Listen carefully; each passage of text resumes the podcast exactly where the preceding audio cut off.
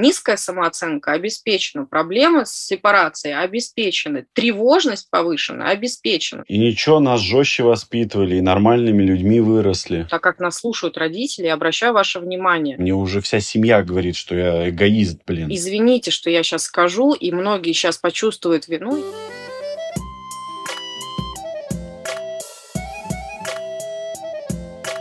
Всем привет!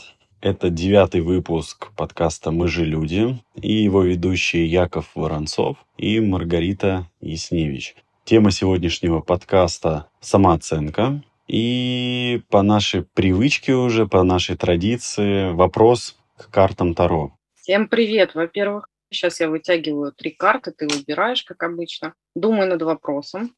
Выбирай. О, мы теперь по-новому, да?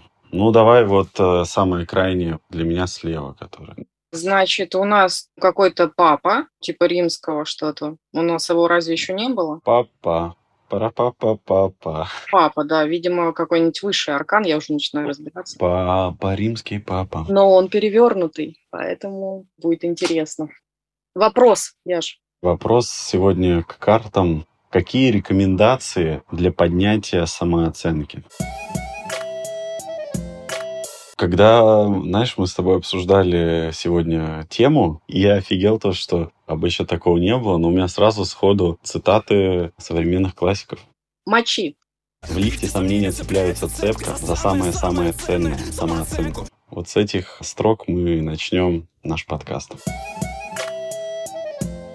Давай, что ты знаешь про самооценку? Как бы ты ее определил для слушателей простым языком? Почему-то сейчас во мне говорит... Напоминаю же, что наш подкаст ведут два специалиста, но которые тоже являются людьми. И мы наших слушателей знакомим с таким понятием, как э, части личности, потому что у всех у нас есть такие части, которые более здоровые, это специалисты. То есть мы как специалисты такие приятные достаточно люди, образованные, умные. Мы как люди, может быть, не всегда хорошие, добрые и все такое. И почему-то сейчас моя часть человека, она хочет ответить на этот вопрос про самооценку. Не я как специалист хочу, а я как человек.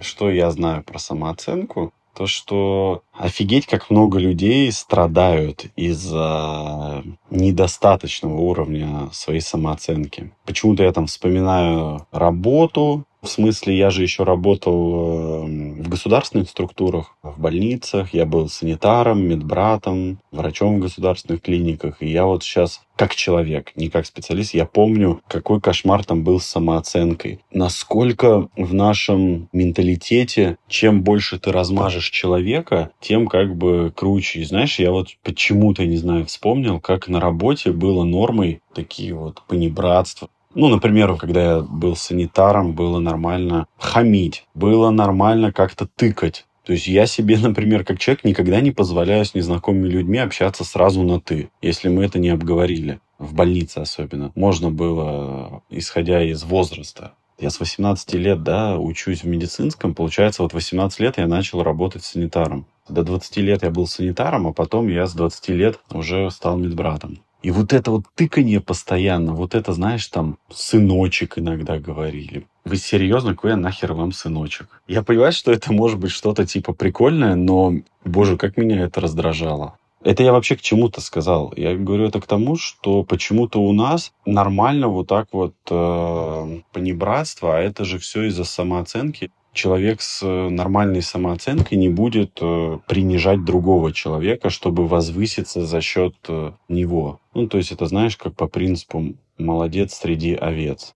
Ох, ничего себе, у тебя сегодня и присказки пошли из бабушкиного сундука. Круто вообще. На самом деле история очень иллюстрирующая, я с тобой абсолютно согласна. И давай я объясню слушателям теперь на профессиональный язык немножко переведу, но доступный для понимания.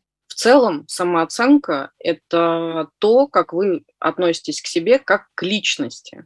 Грубо говоря, насколько вы себя уважаете. И я бы сказала, чтобы проверить, какая у меня самооценка, вот прямо здесь сейчас можно задать себе вопрос, достойный ли я быть любимым или любви.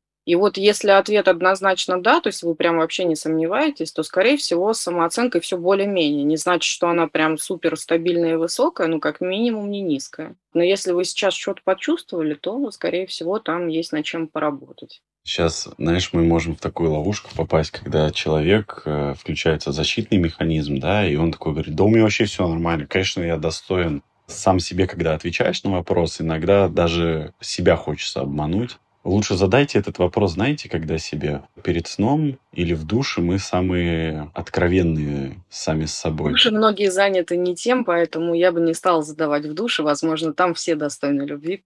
А это что за сундук у вас открылся? Сундук Пандоры. Хорошо, хорошо. Так, не знаю, как, э, Маргарита, в вашем случае. В моем случае я в душе вообще могу минут по 30 стоять просто и там в какие-то, знаешь, свои мысли ухожу. Ну ладно, если вы заняты в душе, то можете прибегнуть к первому варианту, это перед сном. Момент засыпания, вот этот момент, мне кажется, человек остается наедине с собой и понимает вот эту вот проблему какую-то. Знаешь, почему я еще так говорю? Потому что у меня офигеть какое интересное наблюдение. Примерно в час ночи мне начинает капец как много сообщений приходить. Все, хочу к вам на терапию срочно. Я утром отвечаю на сообщение, типа, вот такие-то окошки есть. И человек такой, да не, мне что-то ночью херово стало, поэтому я решил написать или решила написать. А сейчас получше, поэтому давайте потом. Я бы усложнила. Давай этот вопрос сейчас вообще обязательно задать себе тем людям, которые нас слушают, у которых сейчас происходят какие-то трудности или проблемы, например, в отношениях с кем-то. Ну, например, вы еще не понимаете, как относится к вам человек, вы начали встречаться. Или у вас э, брак, и что-то там в браке сейчас не очень хорошо. На работе, если вы себя чувствуете, вот сейчас достаточно неуверенно. Если есть люди, которых вы, например, стесняетесь по какой-то причине, вот вы, конкретно вы, спросите себя, достойна я или достоин я любви или нет. Вот это прям будет четкое попадание. Блин, офигенно. Я не знаю, что сегодня у меня за ящик открылся, но я вспомнил песню современного классика. Называется песня «Непрожитая жизнь». Там суть, в общем, такая. Девушка встречалась с мужчиной, и понятно, что у них там, короче, тяжелые отношения были. Они всю жизнь прожили, и постоянно один из них откладывал вот этот момент расхода. Ну, то есть там такие, знаешь, какие-то отмазки находились постоянно никчемные, чтобы вот просто типа сказать, ну вот я не могу сейчас, а кто ему будет э, стирать и гладить термобелье? Песня заканчивается такими словами. Я вас боялась и выбрала не того. Хорошая песня. Так, ну у нас сегодня выпуск, где открываются какие-то сундуки и ящики, поэтому будьте готовы, что это не последний. В конце будет камин -аут. Возможно. Мы от тебя, кстати, ждем уже с какого? С прошлого выпуска? Я не знаю, мне никто ничего не писал. Ну, значит, жду только я и мои последователи. Нас много. Мы сидим, просто не отсвечиваем. Яш, как ты думаешь, какие красные флажки есть, чтобы человек понял, что что-то не так с самооценкой? На что ему обратить внимание? Что для меня лично является идентификатором, это когда человек начинает говорить так называемые когнитивные искажения. Когнитивные искажения – это ошибки нашего мышления. По разным принципам они строятся, но здесь конкретно вот это чтение мыслей. Это когда мы как будто бы понимаем, о чем думает человек.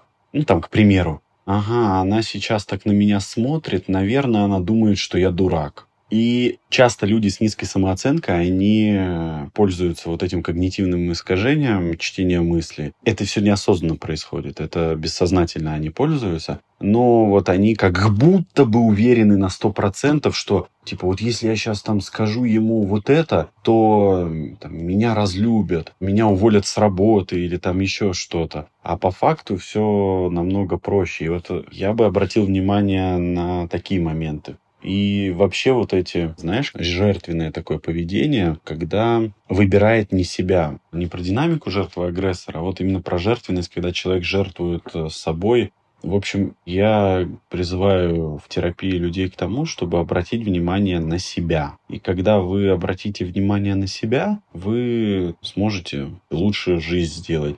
У меня в телеграм-канале вчера два или три человека на день рождения шли. И там такой разговор был. Они не хотят идти. Они такие, блин, я бы лучше дома там осталось, у меня выходное, надо там сходить формально поздравить человека.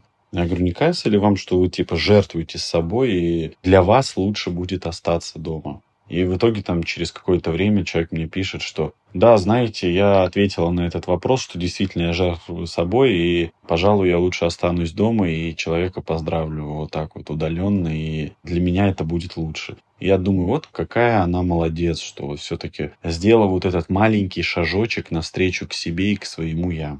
Это вообще офигенный на самом деле пример того, как можно работать с самооценкой в целом. Я хотела бы, знаешь, что сказать, что еще помимо того, что есть э, когнитивные искажения, и тут я абсолютно с тобой согласна, и не только, конечно, названные тобой, а в целом, чем больше Мгм. когнитивных искажений, направленных на э, самоунижение такое, знаешь, то есть на меня как-то смотрят, вот чтение мыслей, какие-то предсказания, что все не в мою пользу, катастрофизация, что все плохо Мгм. закончится, и куча других, оно говорит о том, что человек не уверен в себе.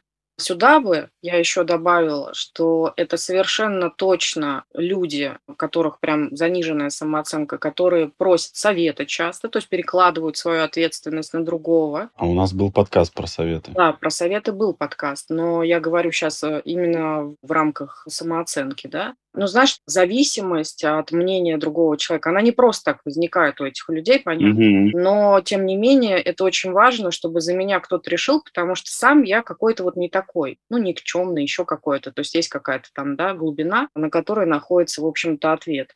Ну и, конечно, внутренний критик, который э, абсолютно точно про то, чтобы контролировать, про то, чтобы оскорблять, про то, чтобы говорить, что ты недостоин чего-то и так далее, и так далее, и так далее. Это такая, я бы сказала, родительская фигура, которая говорит вам, что с вами что-то не так.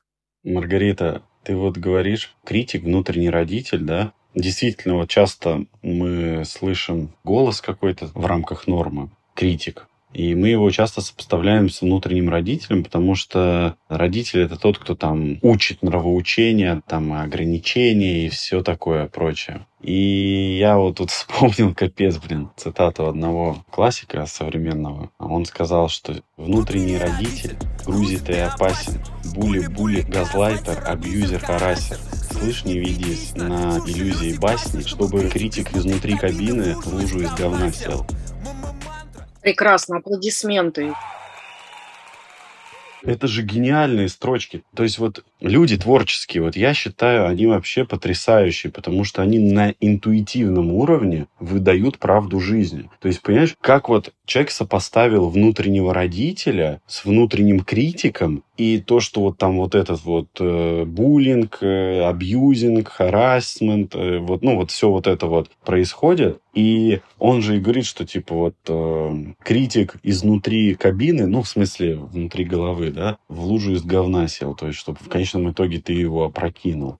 Все очень здорово. Я рада, что ты ценишь и уважаешь людей, которые творческие, которые занимаются песнями, поэзией и прочей историей. Я тоже к нему отношусь очень уважительно, но просто я не думаю, что это построено на интуиции, а достоверно, я бы сказала, знаю то, что это построено все на личном опыте. И поэтому человек, конечно же, относительно или даже глубоко разбирается в том, о чем он говорит. Просто в более поэтической форме. Конечно. Маргарита, ты же понимаешь, вся новая информация, которую мы слышим, и она нас восхищает, там, увиденная в фильмах, э, прочитанная в книгах, она не является вот прямо что настолько новой. Она нас восхищает не потому, что это что-то новое из ряда вон выходящее, да? Она нас восхищает, потому что другой человек смог это вербализовать в слова, да? То есть он смог свои мысли сформулировать в слова. И поэтому мы читаем что-то и такие, хм, да это я и так знал, ну как круто это донесено.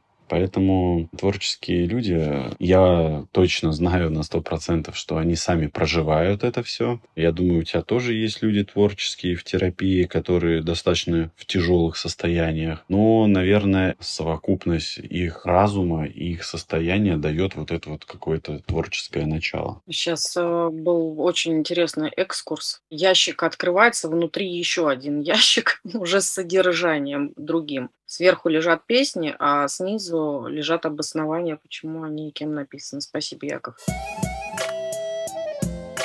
Так, слушай, значит, Маргарита, вот мы назвали несколько пунктов, по каким человек может себя как бы протестировать на низкую самооценку. Может быть, ты вспомнила еще какие-то моменты, которые можно бы дополнить, чтобы человек сейчас, слушая нас, такой сказал, о, блин, что-то у меня реально низкая самооценка. Ну, я бы обратила внимание на то, что такие истории, как часто вина, стыд, стеснение там чего-то, чувство неловкости, это тоже скорее говорит о том, что с самооценкой что-то не так. Не говорит, может быть, о низкой, но то, что это флажок, это точно. Знаешь, что еще? когда человек хочет быть хорошим, то есть хочет понравиться, хочет э, давать как бы такие правильные ответы, я помню, мне человек как-то рассказывал, что вот я там специально улыбаюсь больше, чтобы там с меня что-то спрос был меньше, и я хочу понравиться. То есть это тоже человек хочет как-то себя показать, не знаю, может быть, даже с детской стороны, да, там, ну, типа дурашливость добавляет, чтобы меньше спрос был. Из-за чего? Из-за того, что к ребенку спрос меньше, чем к взрослому. Определенно согласна. И раз уж мы заговорили об этом, то можно сказать про вину и стыд, вот чтобы было людям понятно, потому что есть адекватные истории, когда я испытываю стыд или вину, а есть э, истории про как раз такую самоценность. Это такая история про то, что что-то происходит со мной в отношениях с другим человеком, то есть есть какой-то конфликт. И сразу первое, что я делаю, это я беру вину на себя. Ну, то есть у меня есть этот паттерн, из которого я смотрю и беру вину на себя. Я не анализирую для начала, я воспринимаю ситуацию уже так, что я виноват. И еще классная история. Вот ты сказал, что хочется быть хорошим, а еще, знаешь, есть обратная история. Когда у тебя, например, не складываются отношения, неважно какие, личные, ну, имею в виду романтические, или, условно говоря, с другим человеком, там, другом или на работе, ты сразу думаешь о том, что это со мной что-то не так я плохой, а не что-то там объективное происходит. То есть вот это вот отсутствие критики в этих точках говорит о том, что с самооценкой что-то не так. Ты сейчас, когда это все рассказывал, у меня еще одна цитата вспомнилась из песни. И я так поймал себя на мысли, что, блин, только в этом выпуске столько э, цитат классиков. Видимо, что-то есть живое в этой теме искусства, ну, все-таки для меня это тоже искусство, и самооценки. То есть все вот эти творческие люди, возможно, в той или иной степени они страдали от э, самооценки низкой. И знаешь, какую цитату там я уже слышу, как люди говорят, а что за цитата-то была? Сейчас я, кстати, демонстрирую чтение мыслей, когнитивные искажения. Может, там кто-то говорит, да блин, хорошо, что он никаких цитат сейчас не сказал. Современный классик сказал следующее. «Я так хотел быть хорошим, но опять оказался плохим». Прекрасно. Он, кстати, из твоего города, Маргарита. Из э, Москвы? Из Москвы. У меня очень много вариантов. Давай оставим, крутим барабан дальше. Смотри, вот про самооценку. Мне кажется, это такая достаточно живая тема, потому что я прямо сейчас так подзагрузился и вспомнил, что так или иначе в нашей работе, как э, психотерапевтов, психологов и прочее, люди приходят с проблемой самооценки. И люди страдают из-за нее. Может быть, они на старте это так не называют, что там у меня низкая самооценка. Обычно они это говорят, например, у меня плохие отношения в семье или я там не могу общаться с матерью. И так или иначе, это же складывается, все потом приходит к самооценке, потому что, например, там спрашиваешь, а что там вы для себя делаете? И человек говорит, да ничего не делаю для себя. И Или много равно. себя делаю, да, но при этом, когда начинаешь задавать вопрос, а что конкретно вы делаете для себя, Да, да. у человека очень короткий, прям кардинально короткий список. Кстати, да, даже твой вариант, он, наверное, более чаще встречается, потому что, знаешь, это же вроде такой социально, опять же, приемлемый ответ. А что вы для себя делаете? То есть я больше такого, более, в кавычках, здорового человека показал, который понимает, что он ничего не делает, да? А ты более такого новичка в терапии показываешь, что да дофига, да вообще, знаете, блин, да я все делаю для себя, мне уже вся семья говорит, что я эгоист, блин. И говоришь, я вам верю, а что конкретно? И там человек, Ну, вот это, ну, например, вот э, маме вот вчера, я не хотел на огород ей, блин, эти вещи вести, да? Она мне сказала в 10, чтобы был дома, а я эгоист, блин, к 11 приехал. Все для себя. А, или вот у девушек популярно, да я за собой ухаживаю, вот я там делаю маникюр, там, я не знаю, педикюр, начинается перечисление каких-то уходов за собой. Причем хочу заметить, это обычные нормальные уходы, не из ряда вон выходящие. Просто обычный список ухода за собой, и э, ты спрашиваешь в несколько этапов, что и для чего ты на самом деле делаешь, и в итоге человек э, приходит к тому, что делает он это не для себя, а чтобы кому-то нравиться, где-то соответствовать, что там с некрасивыми ногтями, там, я не знаю, нельзя прийти на свидание там или еще куда-то что надо mm-hmm. покраситься, потому что кто-то может осудить, знаешь, там, mm-hmm. потому что кто-то заметит и так далее. То есть всплывает вот эта вот история, когда она вообще не для себя. А сама бы я бы хотела там условно вместо френча сделать какой-то другой, да, маникюр квадрат, например. Или, например, вообще не делать. Пусть кутикулы отрываются до плеча. Да, до плеча кутикулы вообще это мой варик, но приходится ухаживать за ногтями. Но это мы, конечно, шутим и как бы гиперболизируем историю, но на самом деле это часто, потому что многие девушки не могут э, подстричься так, как им хочется, потому что, а вдруг будет осуждение от кого-то, там, от партнера, там, это не нравится моей маме, папа скажет, что это, я не могу покрасить волосы в синий цвет. Знаешь, ну какие-то такие вот истории, которые сразу говорят, что ты делаешь это не для себя. Вплоть до того, знаешь, как история с татуировками. Вот у меня очень часто спрашивают и клиенты, и просто там люди, а как, а зачем, а как вам разрешили? Знаешь, и ты всегда видишь в вопросе его отношение да, да, да. или к себе. Вот он себя сам да. в этом вопросе прямо сейчас. И э, я встретилась один раз э, с таким клевым мнением о татуировках. Девушка с татуировками, с красивыми, причем очень татуировками. Девушка с татуировкой дракона? На самом деле, кстати, да, с татуировкой дракона. Она сказала, что она сделала это для себя, но очень кайфует от того, что это не угодно ее родителям. А, такой протестный, да, момент? Да, протест, но это тоже про самоценность на самом деле. Видишь, мы так плавно подходим к теме детства и взаимоотношений отношения родителей и детей.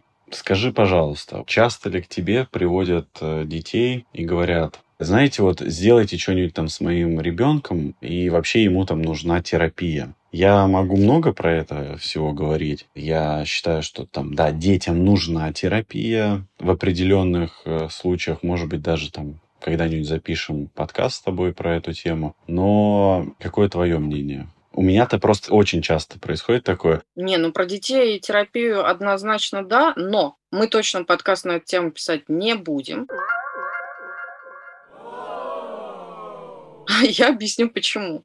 Я недавно, короче, слушала подкаст. Сейчас а, я вспомню, mm-hmm. как он называется. Точно запомнила редкое имя девушки Оля Микитась. Как еще раз? Оля Микитась. Микитась? Нет, Микитась. А Микитась. У него вот подкаст, а, нормально же общались. Они прям вскрыли эту тему, а зачем и почему и для чего и когда ребенок, в общем-то, должен ходить в терапию, и когда там, ну, например, это не обязательно. Подкаст клевый. Mm-hmm. Знаешь, я иногда слушаю с точки зрения, знаешь, там конкуренции нашей там с кем-то. Ну, серьезно, подожди. Маргарита, сейчас, подожди. Знаешь, что мне уже понравилось в этом подкасте? Хоть я и не слушал, но из твоего описания. Сейчас родители такие, вот, вот, ребенок должен. Наконец-то мы нашли, и психологи говорят о том, что ребенок что-то должен. А то все говорят вот это, что ребенок ничего не должен. Вот, пожалуйста.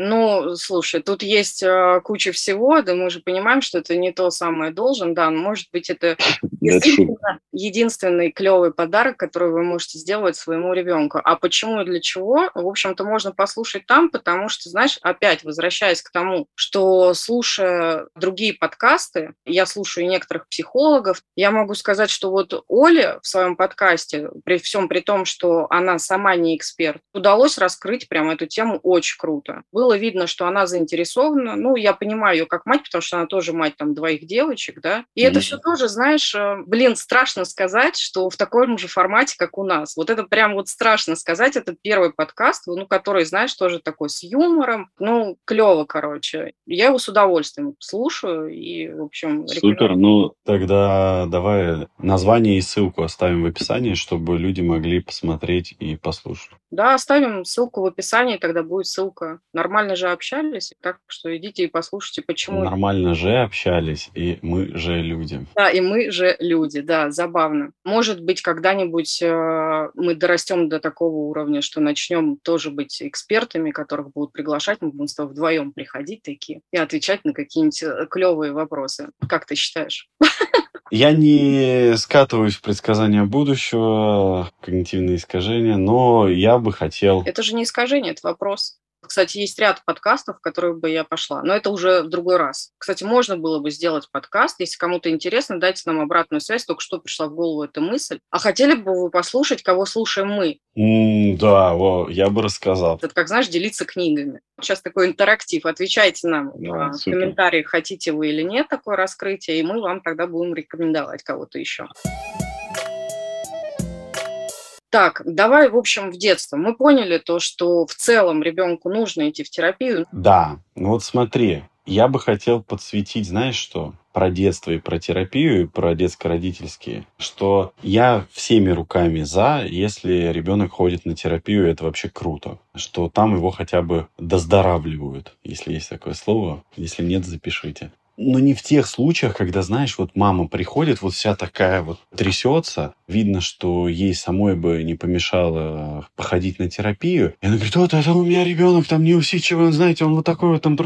И я всегда таким родителям говорю, что мамочка, сначала вы, пожалуйста, походите в терапию, потому что все, что мы сделаем с ребенком на терапии, он потом вернется в эту агрессивную среду, вернется к этим гипертревожным родителям, гипервозбужденным родителям. И мы не можем отмыть ребенка да, от всего плохого. И когда он возвращается в грязь, чтобы он не испачкался. Я объясняю вот так примерно родителям, говорю, вам тоже нужно лечиться, вам тоже нужно на терапию. И знаете, дети, особенно там в возрасте до 10, я думаю, до 11 лет, даже может до 12-13, это тот возраст, когда дети очень хорошо копируют состояние родителей своих. И очень трудно будет сделать ребенка каким-то суперадекватным, суперздоровым, если обстановка дома не совсем здоровая. Я тут тебя поддержу, только хочу смягчить, потому что все-таки нас слушают родители. Я сразу говорю то, что Яков еще не родитель, и кому-то, может быть, резало слух, но я считаю, что Яша прав в своем высказывании. Действительно, исправить, починить или что-то там приколотить ребенку невозможно, если это не поддерживается в среде, в которой он находится. Ко мне тоже приводят детей, но я работаю с подростками. В основном беру 16 лет.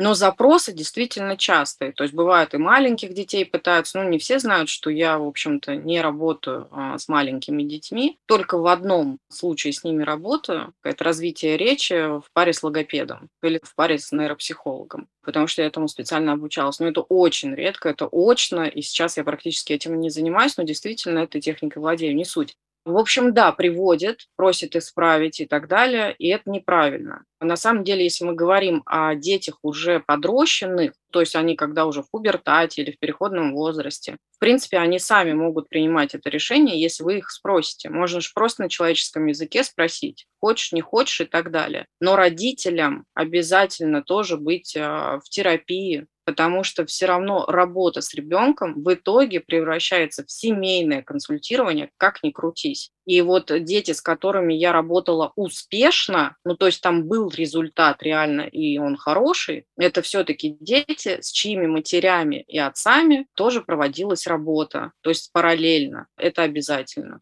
как психиатр я все-таки могу давать какие-то, ну, более жесткие рекомендации, да, потому что я там как врач вижу состояние ребенка и все прочее. И вот я помню, ко мне пришла на прием мама с ребенком, и ребенку, не буду возраст говорить, ну, там от 15 до 18 лет. Я буду говорить ребенок, типа это он, да. И ребенок сидит э, с мамой и просто целый час сидит в одной позе, вот такой напряженной. Мне кажется, вообще как будто и не дышит. И я говорю, как ты себя, ребенок, чувствуешь? И ребенок говорит, со мной все нормально, типа вот все окей.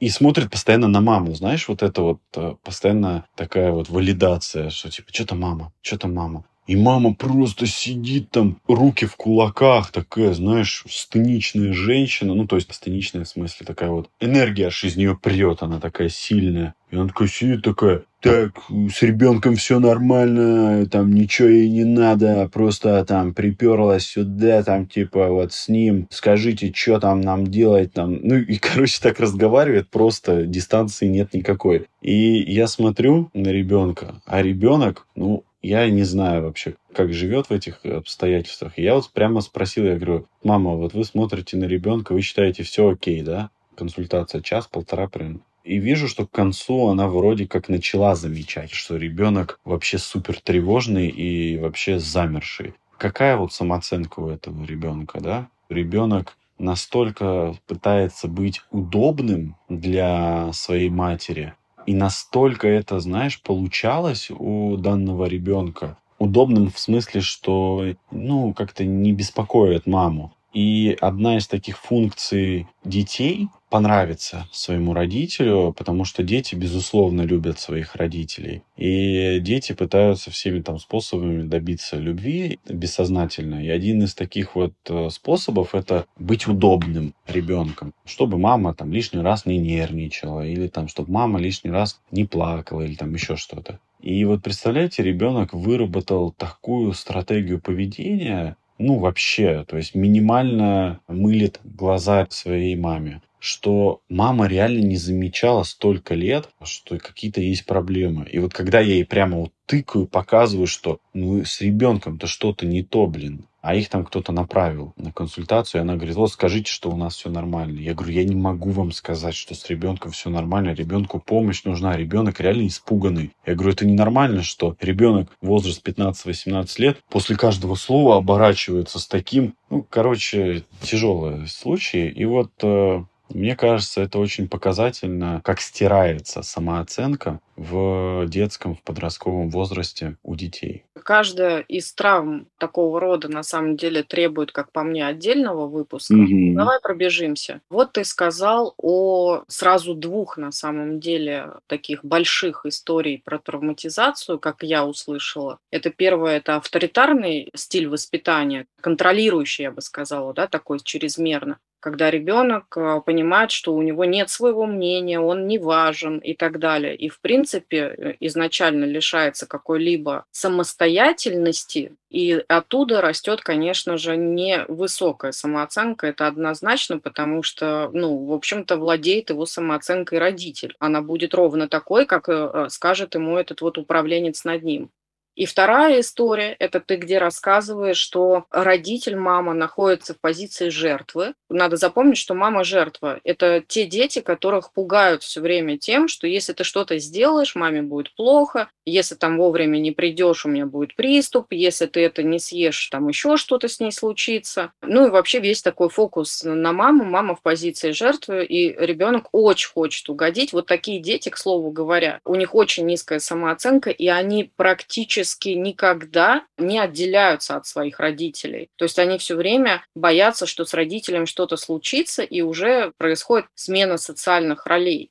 Но раз уж меня понесло, а, потому что я сижу, и меня, знаешь, накатывает воспоминания, какие еще могут быть а, родители, и отсюда может прибавляться еще родители, знаешь, такие невзрослые. И вот это вот а, парентификация, или даже, по-моему, ее иногда называют эмоциональный инцест, если я не ошибаюсь. То есть, когда ребенку отдается такая роль, когда к нему идут за советами, он должен решать отношения родителей, если они ссорятся, он должен там позаботиться, если есть младшие дети, он помощник, опора и надежды и так далее, и все такое. В двух словах я сейчас объясню термин этот. Парентификация – это в смысле, что ты становишься родителем для своих родителей, ну или для своего родителя. Часто прибегают э, к такому, правильно Маргарита говорит, что незрелые, либо сами родители, которых тоже там недолюбили, они там говорят, вот наш ребенок это наша опора, это вот тот человек, который нас будет любить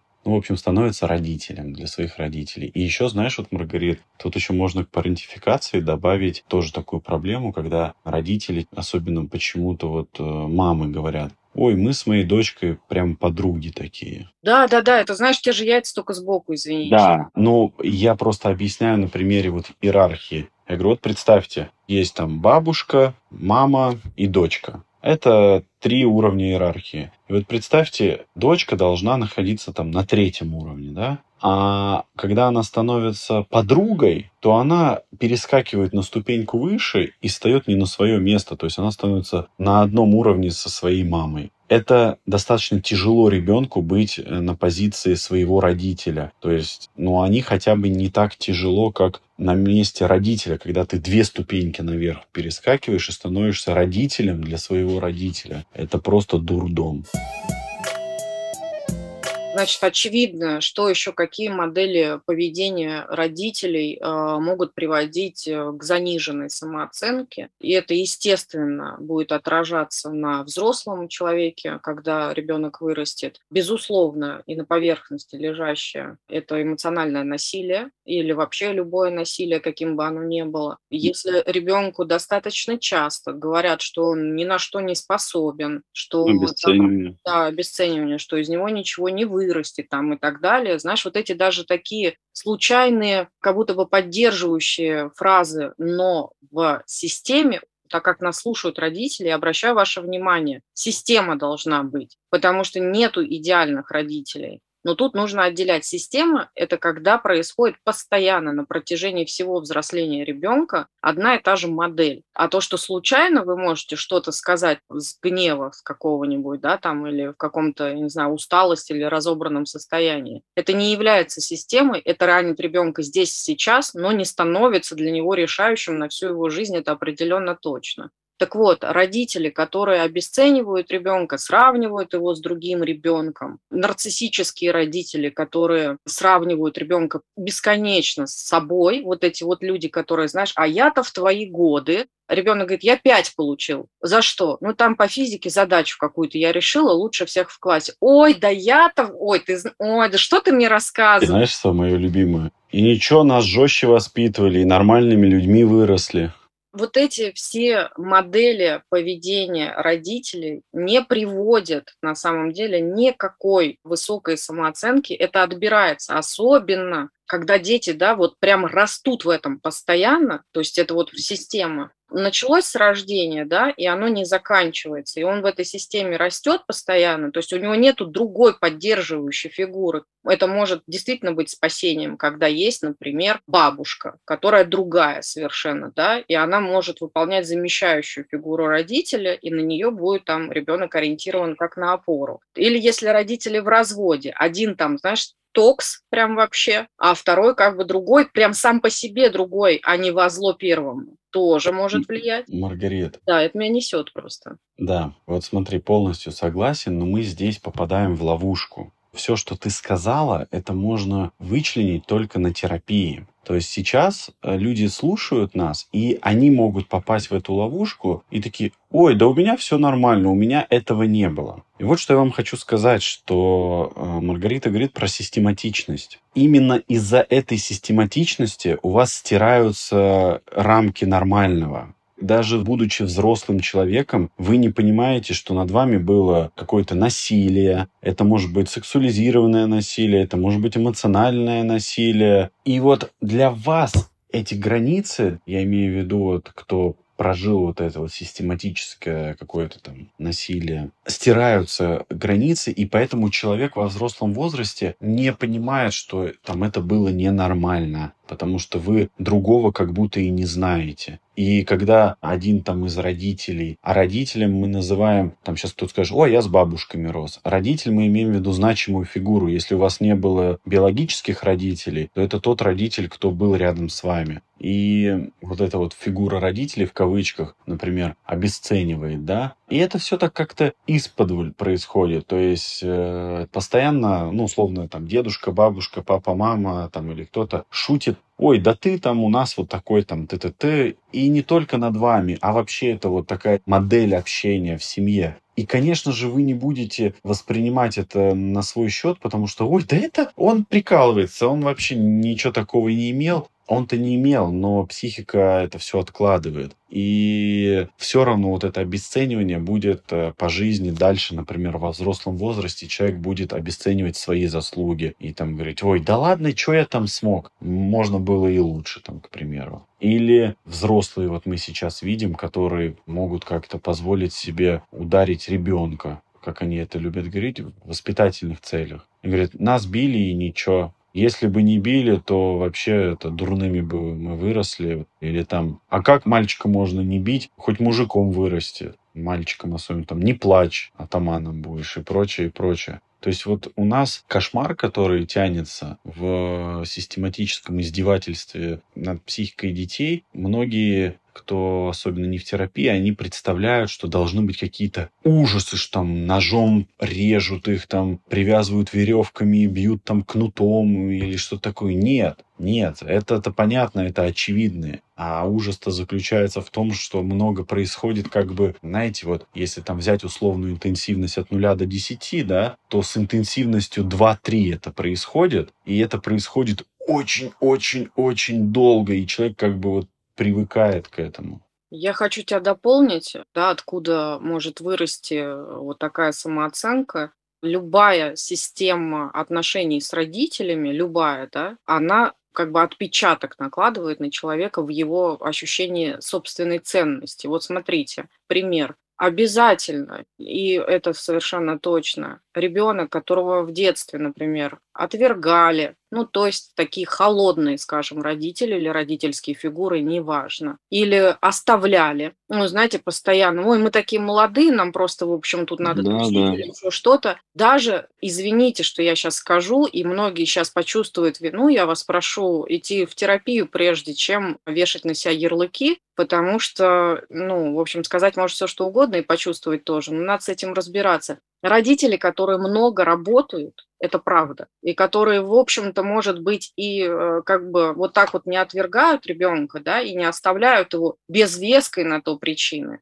они тоже формируют в ребенке такой синдром оставленности. То есть я себя чувствую оставленным, я настолько незначим, как будто бы есть приоритет какой-то, который выше меня, и мне это постоянно объясняют. Ну, то есть я иду на работу, а ты вот здесь побудь, да, ты поедь к бабушке на выходные, а я снова поработаю там, да, или еще что-то. Но я там, например, тебя люблю. Вот ребенок до определенного возраста, если эта система, мы снова говорим, что это происходит все время, на всех этапах взросления, ребенок не понимает, что такое работа в три года, ну там в четыре. Я хочу поддержать матерей особенно, что я сама с этим сталкиваюсь в плане того, что, хотя я работаю из дома сейчас, мне дочь говорит, я там, мам, не хочу, чтобы ты работала. И поэтому у меня есть три выходных, да, и я не работаю допоздна. То есть раньше я там позволяла себе засиживаться, но я поняла, что это формирует какую-то неправильную, в общем-то, историю в наших с ней взаимоотношениях, и я сдвинулась. Не потому что, ребят, я хорошая, а потому что реакция у ребенка была определенного образа, да, то есть для нее это болезненно, хотя я спускаюсь, там еще что-то, да, я провожу с ней время и в течение дня, то есть я не улетела на Луну,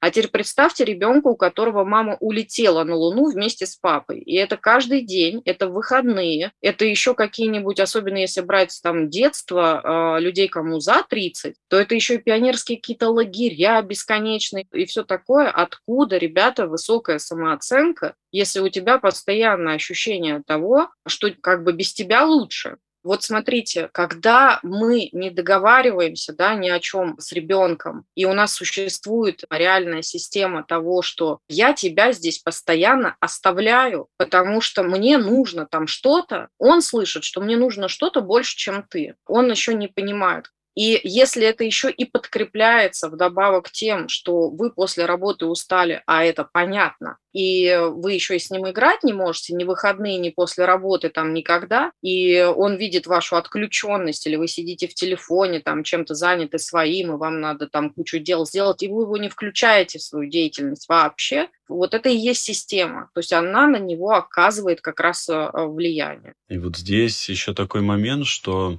родитель начинает оправдывать да, свои действия и начнет говорить, ну, у нас э, другой возможности нет. Я вот здесь призываю, не нужно как-то оправдываться, не нужно давать оценку этому, хорошо, плохо, там по-другому не могло быть и так далее. Это просто факт. То есть примите как факт, что ну, такое происходит э, в состоянии там, вашего ребенка изменения. И вы так делаете, может быть, потому что с вами так делали. Мы сейчас э, не будем углубляться. Но я хочу подсветить момент, что вот как родители начинают оправдывать э, свои поступки и говорить, у нас там не было там то, то или там по-другому никак. Также и ребенок э, формирует, помимо низкой самооценки, он формирует вот это вот, что мое я не так важно, как чужое я, и начнет вырабатывать себе вот этот вот навык оправдывать поступки другого человека, почему с ним плохо обходится. Ну, со мной плохо обошлись, потому что там сейчас то-то, то-то произошло. Здесь вот это постоянное оправдание, это тоже такое вот, как выживающая стратегия поведения, убегать от боли. А боль-то она где? Боль она в правде. Правда такая, что родитель кидает своего ребенка наедине с собой. И правда такая, что ребенок видит, что его кинули. Вот это правда. А все остальное это уже такие выживающие причины. Поэтому здесь, смотря что вы хотите, если вы хотите что-то менять, то важно прожить эту боль, важно принять это, важно признать это. А если хотите дальше убегать и отнекиваться, то можете дальше оправдываться и говорить, Маргарита, там, Яков, э, послушайте, вы, конечно, все правильно говорите, но у нас там то-то, то-то, пожалуйста, это ваш э, выбор, но я бы призвал вас и не оправдываться перед нами или перед собой. Да, кстати, это ты очень классно заметил, потому что действительно, когда мы слышим что-то извне, особенно когда об этом говорят эксперты, мы вообще об этом ранимся, и все по-разному. Кто-то начинает там в панике бегать, хвататься за голову, я испортила всю жизнь своему ребенку, а кто-то такой, ой, да ладно, я там и в детский сад ходил, и в пионерский лагерь ездил, и вообще родителей не видел, и нормально люблю я их, и самооценка у меня все хорошо. Поверьте, нет, нехорошо, и если бы была бы сейчас возможность вернуться на машине времени к вам в детстве, вот вы взрослый, то ребенок бы вам этот ваш маленький сказал бы, что очень было бы здорово, если бы родители чаще бы были со мной, и я бы чувствовал себя любимым и нужным. Да, и знаешь, Маргарита, еще вот как один факт хочу подсветить. Если вы выросли таким вот, э, там, ой, со мной так же поступали, я нормально вырос, все у меня хорошо с самооценкой. Вопрос тогда, почему вы слушаете этот подкаст сейчас? Почему вы вообще интересуетесь психологией? Почему у вас такой интерес в эту сторону? Да, особенно к вопросу самооценки. И, кстати, раз уж мы продолжаем и продолжаем накидывать разные варианты, я все еще буду быстро об этом говорить, потому что у нас есть еще какие-то моменты, которые хотелось бы мне чуть позже у Яши спросить, как у него было с самооценкой. Но пока скажу, что системы бывают разные, часть мы проговорили, и вот вам еще одна есть не только не опека вообще, да, то есть когда я не включен, и какие-то там вообще деструктивные модели в виде насилия, там, я не знаю, материнского или отцовского нарциссизма, и какой-то там адский ад, и какие-то деструктивные истории типа там стыдить ребенка, сравнивать и все такое. Есть еще модели, принятые в семье, которые на первый взгляд кажутся ничего особенного и как бы точно не влияет никаким образом, а даже, может, в общем-то, влияет в лучшую сторону. Вот вам одна из них, пожалуйста, перфекционизм родителей, у которых, в общем-то, дома все чистенько прибрано, дети учатся на пятерке, они за счет детей, возможно, там реализуют какие-то свои амбиции, фантазии, бог его знает что. Ну, в целом, там, получил пятерку, молодец, там, и так далее. Ну, вот какая-то такая, знаешь, даже существует позитивная история. Но человек постоянно находится в коридоре вашего перфекционизма. Его основная эмоция – это страх. Не дай бог что-то сделать не так. И отсюда никакой положительной самооценки быть не может. И, скорее всего, у родителей, которые себя так ведут, в общем-то, коридор это тоже в виде перфекционизма не просто так появился это на свет. Ну, возможно, это перенос со своих родителей, возможно, это защитный механизм. Я не знаю, как конкретно произошло с какими-то конкретными людьми, но совершенно точно перфекционизм никак вам не поможет э, и никак не поднимет самооценку. Подожди, сейчас я дополню про перфекционизм. Сейчас они такие, не, я сделаю лучше, у меня точно получится. Да, или, знаешь, сверхопека, которую называют гиперопекой, или, как многие родители себя оправдывают, у меня не гиперопека, это я слышу очень часто от гиперопекающих родителей, у меня просто забота, забота и внимание к ребенку, потому что ребенок, там его надо любить и так далее. Да, да. Все замечательно, ребенка действительно надо любить, но гиперопека никогда никогда вообще не обходится без вашего контроля. То есть любовь как таковая, если мы говорим о нормальной какой-то истории, она про безопасность, но не про контроль. А вот э, гиперопека – это прям контроль. Мне нужно знать для своего спокойствия, для своего внимания, фокус на себя, не на ребенка. Где он, что он, что он поел. Мне спокойно от того, что он ест первое, второе и компот, в полном там объеме. Не ему от этого хорошо, мне спокойнее или так надо, или еще что-то. Или мне спокойнее и хорошо от того, что он там поступает в престижный вуз. Мне спокойно и хорошо, что он не ходит гулять никуда, потому что дома, естественно, лучше. И я вообще вмешиваюсь во все его отношения из любви, конечно, потому что только я, я, только я разбираюсь, какие ему нужны друзья, подруги,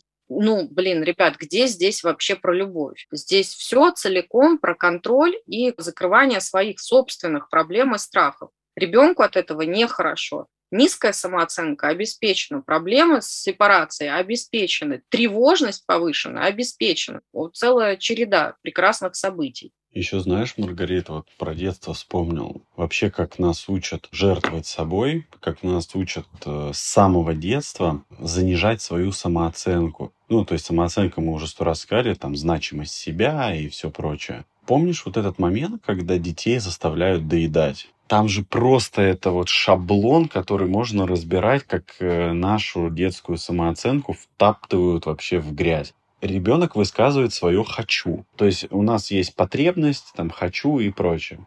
И ребенок говорит, моя потребность удовлетворена, я наелся, я не умру, я буду жить, и сейчас я хочу удовлетворить свою вторую потребность, там, пойти поиграть. И в этот момент что происходит? В этот момент любящий родитель подходит и говорит, нет, не выйдешь из-за стола, пока не доешь. И ребенок такой, опа, а подождите, у меня же есть потребность, которая удовлетворена, зачем мне ее еще сверху удовлетворять? Я же уже как бы наелся. Это все происходит э, на уровне восприятия у ребенка. И он такой, нет, я не хочу, я хочу играть, у меня есть более важная уже потребность. А родитель говорит, нет, ты что меня, типа, не слышишь, что ли, ты никуда не выйдешь.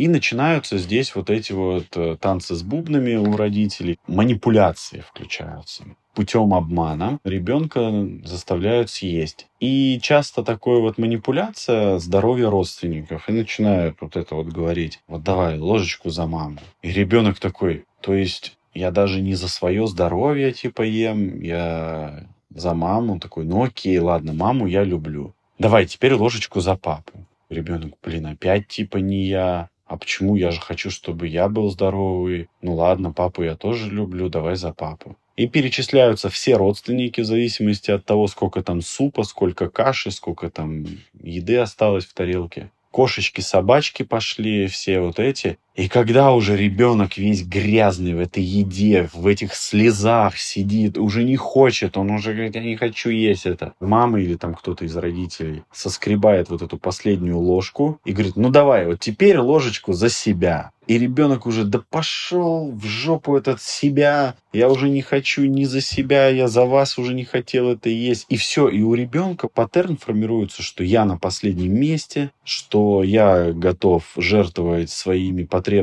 ради каких-то там бабушек, дедушек, мам, пап, кошечек, собачек и других родственников. И Конечно же, такое бессознательное проявление искусственного снижения самооценки вот с самого детского возраста нас ломают. Да, согласна и дополню. Открылся мой сундук самораскрытиями, причем из детства самораскроюсь и из э, материнской роли. Из детства самораскроюсь в том, что я была таким ребенком, который малоежка, таких детей много, и я думаю, мама меня поддержит. Меня так, чтобы заставлять, особо не заставляли. Но вот э, была история про ложку за того, за всего и пятое, и десятое, что сформировало во мне синдром спасателя. Ну, а у людей со спасательской миссией, в общем-то, не может быть высокой самооценки изначально, чтобы вы понимали, там все важнее тебя самого.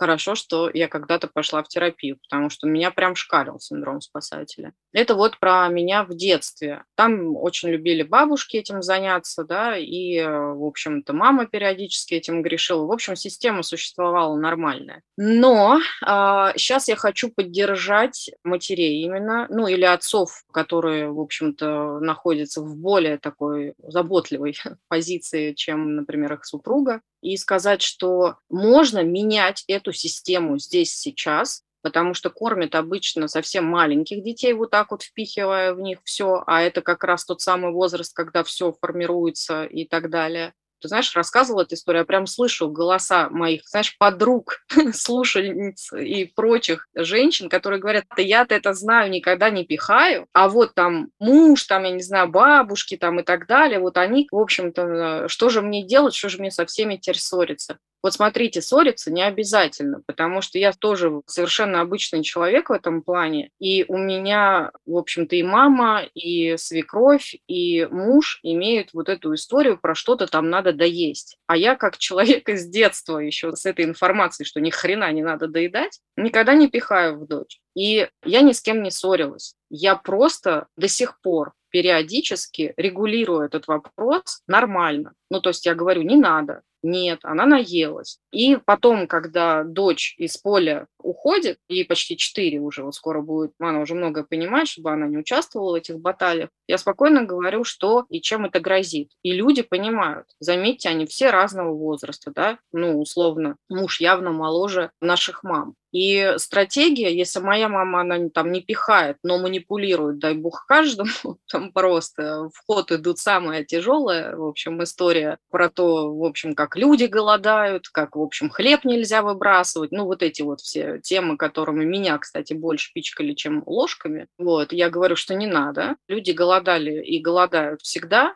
ребенку там в 2, в 3, в 1 год, в 4, в 5, неважно во сколько, эта информация вообще лишняя пока что. Она должна соотноситься со своим приемом пищи, как со своим приемом пищи, и чувствовать вот это насыщение собственное, а не там соотносить себя с бедными ребятами из Африки.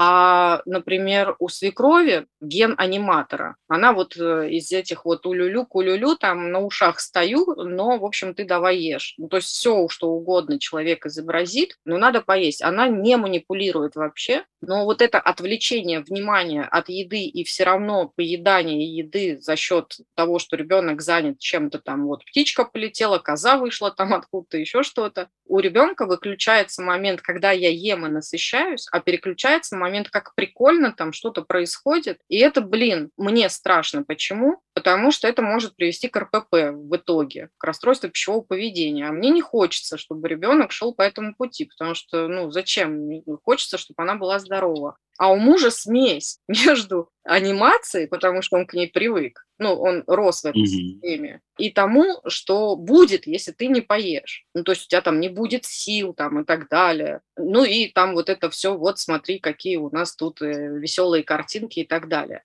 чтобы вы понимали, когда мы с людьми нормально говорим, не нападая на них, это я прямо сейчас слушательницам говорю, которые озаботились этой историей, они вас понимают. Моя мама ничего не говорит дочери вообще. Ну, то есть ест, ест, mm-hmm. А свекровь иногда что-то там достает какой-нибудь из ее ящика, какую-нибудь, знаешь, игрушку на руку из серии, там, да-да, Агнеса, смотри. Я ей говорю, убираем, и она спокойно убирает. Нету никакой злости там или еще чего-то, просто, да, все окей. Приходится регулировать до сих пор, да. И у мужа очень редко, но бывает такое, что, ну, если она очевидно мало поела, вот только в эти моменты его накрывает. Ну, вот если прямо она съела не тарелку супа, а 10 ложек из этой тарелки, то он такой, типа, силы откуда мы возьмем? И тут я, естественно, включаюсь, не ссорясь, ничего не показывая кикбоксинг по этому вопросу. Просто говорю, а, ну, померяй силу. Может быть, есть сила. И у него отщелкивает, он понимает, о чем я. И все, эта тарелка убирается, никто ребенка не заставляет есть.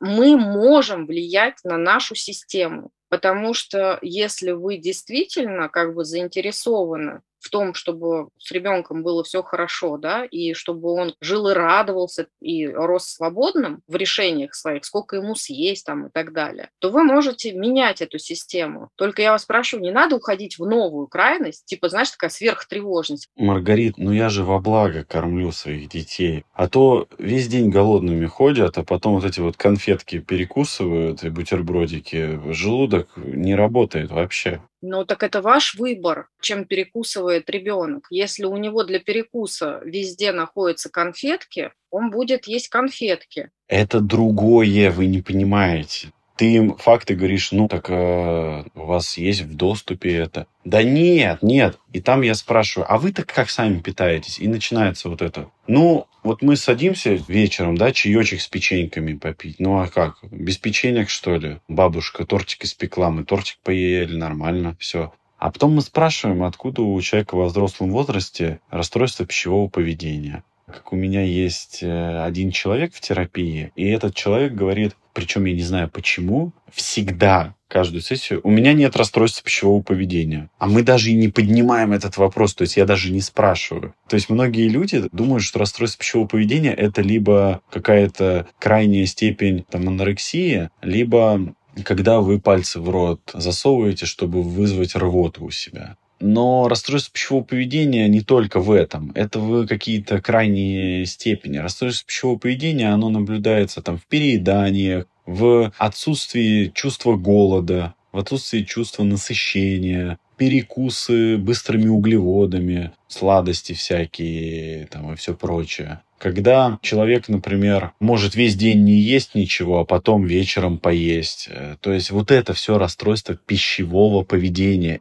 сама культура потребления еды нарушается. Поэтому мне кажется, что вообще у нас процентов 80 людей, 90 страдают расстройством пищевого поведения. И мне кажется, Маргарита, мы с тобой не исключение. Не исключение вообще ни разу. Причем, знаешь, как забавно, у меня никогда не было проблем никаких э, с там перееданием, знаешь, и все такое. Ну, короче, я это в терапию никогда не носила. Прикол сейчас тебе расскажу. Это правда для меня открытие. А РПП редко вообще выносят в терапию, если что. Ну, ну смотри, а, как раз-таки есть та самая история про компульсивное заедание. Но до определенного момента, а точнее до беременности своей дочери, у меня визуально и по самоощущению было все в порядке. Ну, то есть, э, грубо говоря, нормально там я весело выглядела, не имела к себе особых притязаний на этот счет. А после беременности и родов, в общем-то, первый год материнства был достаточно тяжелым. И я, в общем, стала, знаешь, вот это постоянно перекусывать, а не есть. То есть полноценно есть я себе не давала, у меня была повышенная тревога, и мне хотелось постоянно, знаешь, удовлетворять потребности ребенка. В общем, я, кстати, с этим и пошла в терапию. И я ела там, знаешь, побыстрее баранки какие-то, печенье, в общем, ну, все, что под рукой было, вот это все, знаешь, там быстро бутерброд какой-то, чай, ну и так далее. И это, конечно, привело к набору веса, которого я, в принципе, никогда в жизни не видела. То есть я вообще такая в шоке была настолько, что это просто мало сказать вообще в общем-то, я ощутила, как я пришла на второй круг снижения самооценки, вот и как раз из-за веса, потому что раньше я ее да. отслеживала когда-то там, совсем по другим причинам. Мне казалось, что все у меня теперь все нормально, я столько лет в терапии, вроде нормально все самооценкой, там все дела, но стоило попасть в стрессовую ситуацию, которая затянулась да, да. и привела к повышению веса, я поняла, что с самооценкой как бы не очень, и пошла в терапию, но правда уже дочери был почти год, то есть я уже нормально поела.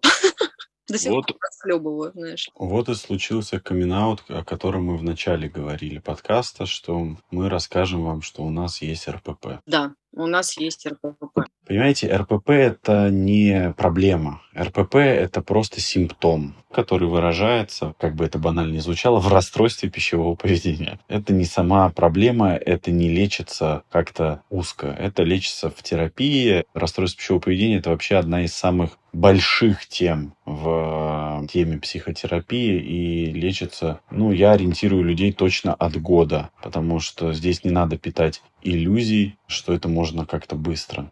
И знаешь, я что-то хотел сказать. У меня есть, или, наверное, уже была рубрика «Доброе утро» в Инстаграме.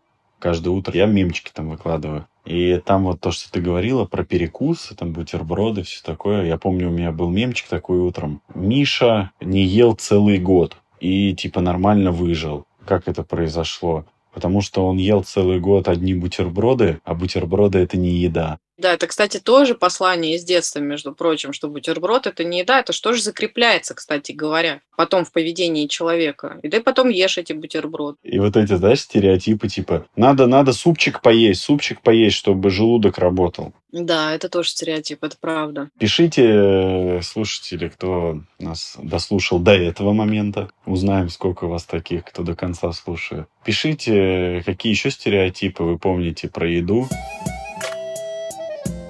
Мне интересно, какие у тебя были запросы в терапию по самооценке? Ну, один хотя бы скажи. По самооценке? Ну, вообще, я помню, это один из самых первых э, запросов терапии было. Причем, боже, блин, такая стыдная фигня вообще. Я думаю, вот представь, насколько мозг аккуратно подводил меня к терапии, да, я в 14 лет, когда пришел, такой бред. Я вот, кстати, помню, как я сижу. Это не первая сессия была, это, наверное, ну, уже там несколько месяцев, но я вот четко помню, когда я прямо словил, что это про самооценку. Я сказал, я, наверное, проклят. Без шуток, у меня тогда еще магическое мышление было так нормально развито. Мне терапевт говорит, почему? Я говорю, ну вот смотрите, я всегда, когда подхожу на кассу, что-то случается на кассе. Отмена, там кричат эту Любу с карточкой. Или нет сдачи, идут за разменом. Или касса закрывается. Я говорю, вот всегда я не могу купить нормально. И я, короче, тогда это все брал прямо жестко на свой счет. Я говорю, может, это со мной что-то не так. Боже, такая херня, конечно. Ты не представляешь, Маргарит, как меня это беспокоило. Я каждый раз подходил на кассу, и я такой думаю, сука, не дай бог, вот сейчас опять что-то случится. Думаю, вот если сейчас опять что-то случится, я нахер развернусь вот с этой кассы и пойду без продуктов. И это случалось, мне кажется, ну, каждый второй раз. И меня это настолько взбесило, даже до сих пор, да, помню, какие-то эмоции были, что я прямо думал, что это все во мне дело. Понимаешь же, человек с магическим мышлением что будет думать, что не просто это совпадение, да, что это, если взять выборку, что таких случаев за день происходит там порядка там 10-20, наверное, да, а я просто один из попавшихся. Нет, зачем мне об этом было думать? Я, конечно же, думал, что прокляли, типа, мне на зло это делают, слава богу, ошибался. А, а ну, тебя потом... слечили, что ли, в детстве? Извини, пожалуйста, это не терапевтический вопрос, просто теория. Нет, такого вот я не помню. Ну, знаешь, я потом сходил к очень сильной гадалке. Она проверила, что с глазов у меня не было никаких. Угу, есть... Это очень интересная история. И я думаю, что мы можем переходить на этом моменте к Таро.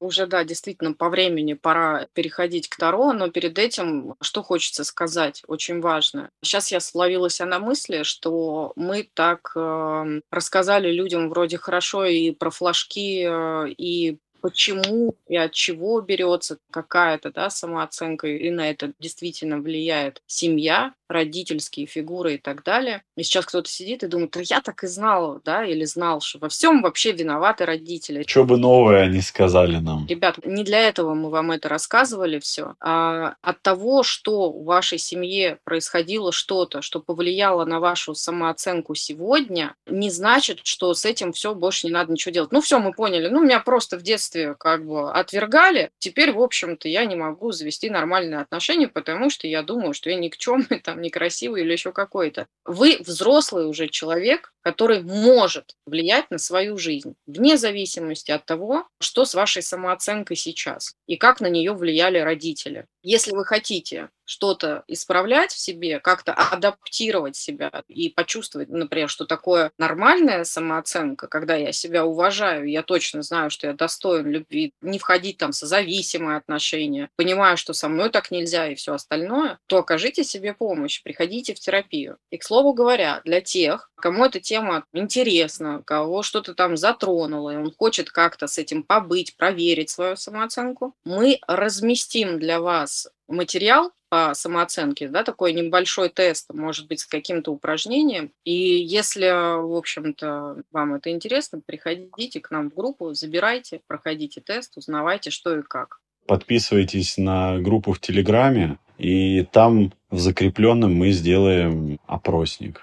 Я даже сейчас подумала, что дадим какое-нибудь упражнение на самооценку. Ну, самый экспресс даже вот сейчас упражнение на самооценку. Утром просыпаетесь, смотрите в зеркало и говорите «Доброе утро, этот день будет самый прекрасный, и все у меня получится». И таким образом а, кукуха ваша съедет окончательно, да. Благодарите Якова на всякого. Давай к Таро. Я, кстати говоря, пока открою описание. Вот мы сейчас и узнаем, какие рекомендации, потому что, знаешь, что там психологи советуют с этими рекомендациями по самооценке, все и так понятно. Знаете, я послушал ваш, блин, час там ни о чем разговора, я это и так все знал или знала. Еще раз доказывает, что психологи ничего нового не скажут. Только вот, знаете, деньги вытаскивают из народа. А вот давайте умных людей послушаем, что нам говорит Таро. Это серьезная наука. Итак, у нас верховный жрец, и у нас перевернутое положение. И я хочу сказать заранее, вот я только первую строчку прочитала и понимаю, что все-таки есть у нас с Яковом какой-то талант космоса и там все, что надо, на нас влияет, и все чакры открыты, э, в общем-то, и все такое, потому что перевернутая карта свидетельствует, что проблему, о которой идет речь, а мы говорим о самооценке, не решить стандартными способами, вам придется применять магию. что-то не очень смелое, а оригинальное. С другой стороны, жрец означает упрямство, нежелание видеть дальше границ своего понимания. Дело может быть испорчено плохими советами или мстительностью. Иногда карта говорит о том, что человек рядом с вами скрывается под какой-нибудь маской или притворяется. Если говорить про религию, боже мой, не знаю, кому это надо, то это может быть фанатизм, когда увлечение переходит в одержимость. А если спрашивают про брачный союз, то, чего мы не делали, но вдруг у вас был другой вопрос, то время далеко не самое хорошее для замужества. Время сейчас заняться самооценкой, нестандартным, не очень смелым способом. Я считаю, что это психотерапия. Кстати, для кого-то, знаешь, есть такой деструктивный момент поднятия самооценки, как раз бракосочетание. Кстати, да, или рождение детей. Угу. У нас же было, да, в прошлый раз э, давала советы же карта какие-то. Да. Вообще интересно, что Таро настолько четко дают рекомендации, да, что прослушать еще раз наш э, подкаст про советы и внимательно присматриваться к тем, кто рядом. Итак, Верховный Жрец советует. Вы, несомненно, много знаете и достигли некого положения. Но не стоит путать гордость и гордыню. Не нужно останавливаться на достигнутом, зацикливаться. Это может привести вас к фанатизму.